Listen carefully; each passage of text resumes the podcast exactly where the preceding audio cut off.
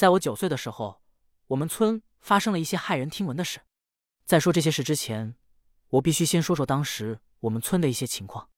我们村处在一处偏僻的山坳里，相当的贫穷，出入交通十分不便。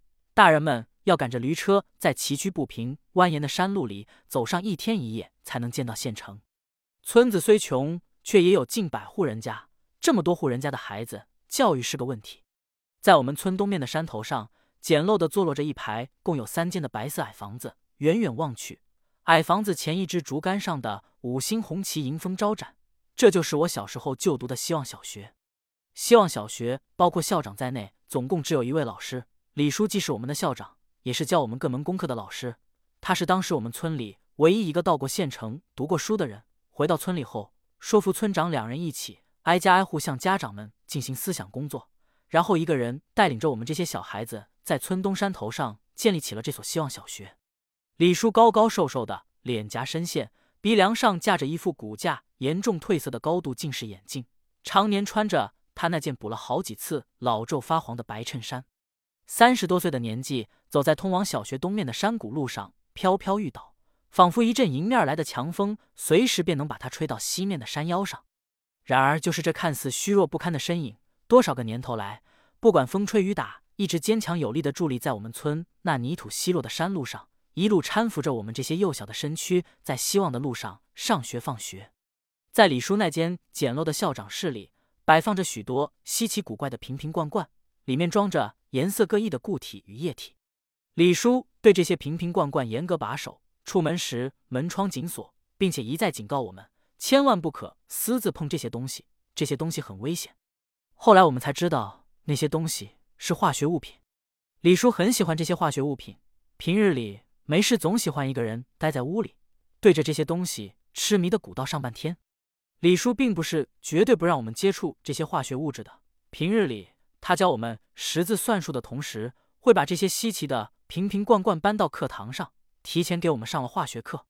李叔把这些化学物品摆放在我们面前，让我们逐个观察各种化合物的颜色，然后告诉我们哪种是硫，哪种是镁，哪种又是磷。磷又分红磷、白磷。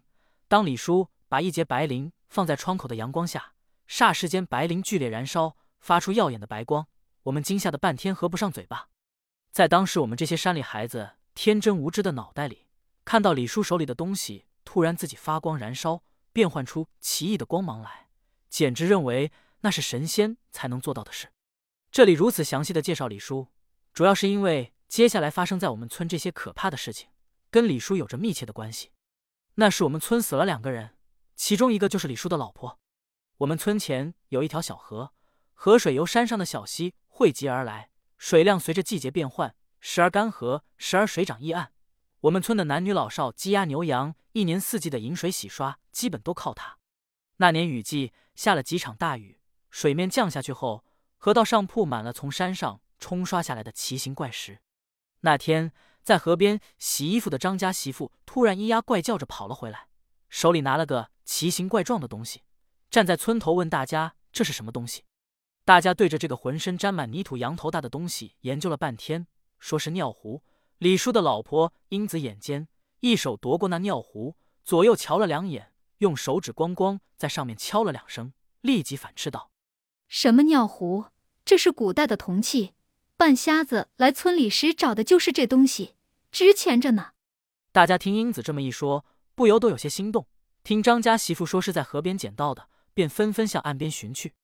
之前说过，我们村穷得很，大家除了自然耕种外，基本无其他收入。半瞎子是从县城来的草药商人，瞎了一只左眼，每隔两三个月便不畏艰难进山一次，挨村收购一些草药。偶尔见到一些我们从山上捡来的破铜烂铁，便很爽快的扔出几张票子，欢欢喜喜地带走。而我们山里人手里接过他的票子，心里也是十分的欢喜。大家顺着河岸向上流寻去。先后又发现了几件如此模样的古董，最后李叔的老婆英子心情振奋，说一定是大雨冲垮了山上的某一个古墓，把这些古董铜器冲到了河里，然后鼓动众人立即回家拿锄头铲子，大家一起上山去挖古墓。大家听了都一阵欢喜，我妈立即跑回家，把我那正在田里耕田的爹给找来。这事很快也传到了李叔的耳朵里。李叔急匆匆赶了过来，阻止大家说：“这些古墓是属于受保护的物质文化遗产，大家不能挖。”英子便破口大骂：“保护个屁！老娘我只认钱，家里都穷的揭不开锅了，就没见你赚过一分钱回家，整天就只顾着那几本破书和那些狗屎化学，倒要老娘我一个女人整天起早摸黑养你。”李叔一下子就哑了口，神情沮丧的站在一边。我们都知道英子。是李叔他娘临死之前从邻村给他娶回来的老婆，性情凶野的很，村里人没有不受过他的气的。我们这些学校里的孩子也都不喜欢英子，暗地里都叫他母老虎。每当他心情不好，就用手指着李叔的鼻子，把李叔骂个狗血淋头。而李叔只是委屈的站在一旁，半天不回话，任由他辱骂。我们心里都为李叔抱不平。李叔见村里的众人都手拿工具跑了过来，知道阻止不了，只好作罢。大家在英子的带领下，一群人浩浩荡荡向河的上流寻去。李叔无奈之下，也只好尾随了上来。我们小孩子难得见到如此大的场面，跟在父母的屁股后面，知道要去挖古墓，拿死人的东西，心里是又兴奋又好奇。经过一番寻找，最后我们终于找到那个古墓的墓穴，在河岸的一侧，半截山体倾泻了下来，把那古墓从侧面切掉了一小半，露出了一个。黑黝黝的洞口，那洞口边还零散的扮演着一些随着泥土倾倒下来的古玩意。大家见状，立即一拥而上，捡走了洞口边的古物后，便逐个爬入那墓穴的洞口中。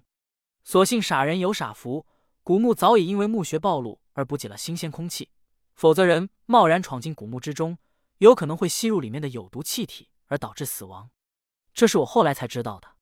那古墓里有三个房间。中间为一间主房，两边各是一间侧房，每间房间里都堆满着各种式样的瓷瓶、铜器等一些古代东西。而在那主房正中央，则稳稳地摆放着一口年代久远、色泽暗沉的棺材，看起来相当的神秘可怕。然而群众的力量更是可怕的，一下子，偌大的古墓三间房间里头所陈摆的东西，就几乎被我们村的村民们一扫而空，最后只剩下那口黑森森的棺材，无人敢动。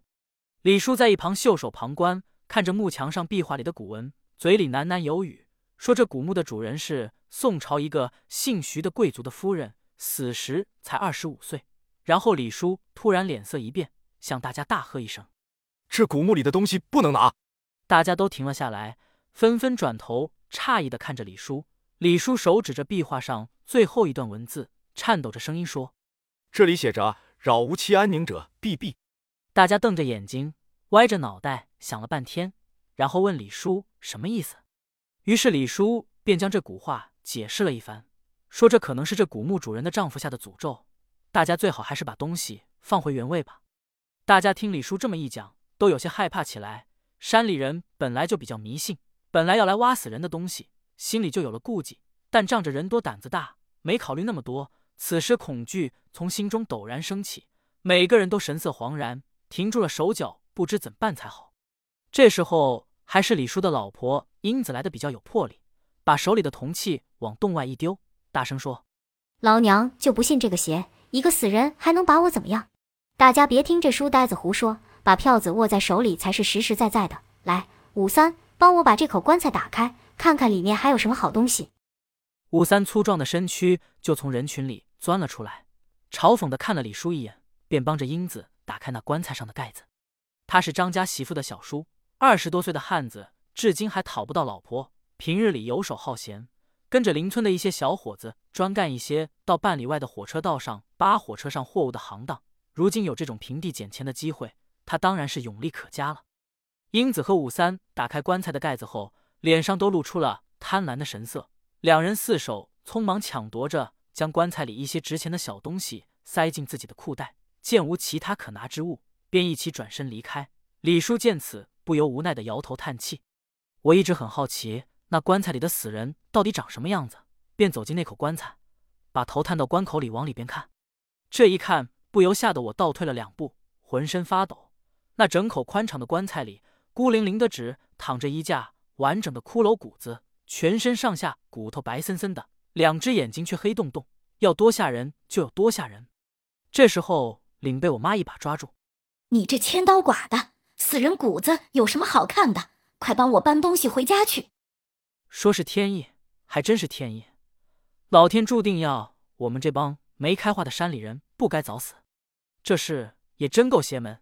就在我们所有人满载而归，欢天喜地、安安全全都退出墓穴后，一件突如其来的事瞬间把我们都给吓住了。我们刚向来路没走几步，那墓穴里突然哗啦一声响，平地里无故就着起火来，洞口处立即开始浓烟四冒，火苗迅速侵蚀，熊熊烈火顷刻间就燃烧了整个墓穴。那火的颜色很诡异，红火中有蓝有绿，就像我们村前夜间在山腰上飘荡的鬼火。最后，我们又听轰隆一阵响声，整个墓穴的顶部彻底坍塌了下来，山土立即就盖住了火势。面对这突然而来的变故，每个人的脸色都异常惨白，就连一向见多识广的李叔手脚也微微发抖。如果不是早走一步，人处在墓中，不被活活烧死，也会被压死。当下就有胆小的女人哭了出来，把手里的东西往地上一扔，叫道：“这东西邪门，不能拿。”其他一些人也把手里的铜器瓷瓶扔到地上。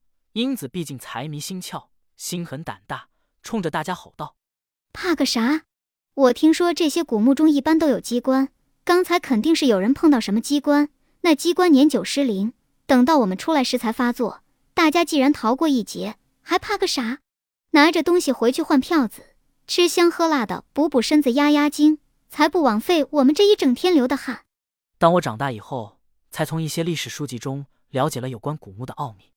宋朝时的木匠为了防止贼人盗墓，会在墓的顶层隔两层易碎的琉璃顶，两层琉璃顶的中间夹着一层火龙油。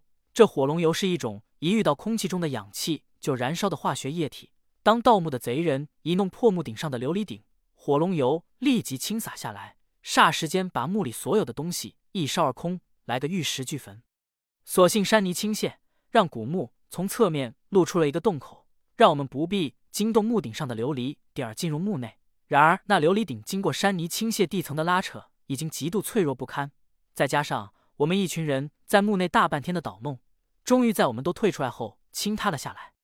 这事以后，我每次想起来都后背发凉，心有余悸，暗叹于人自有天佑。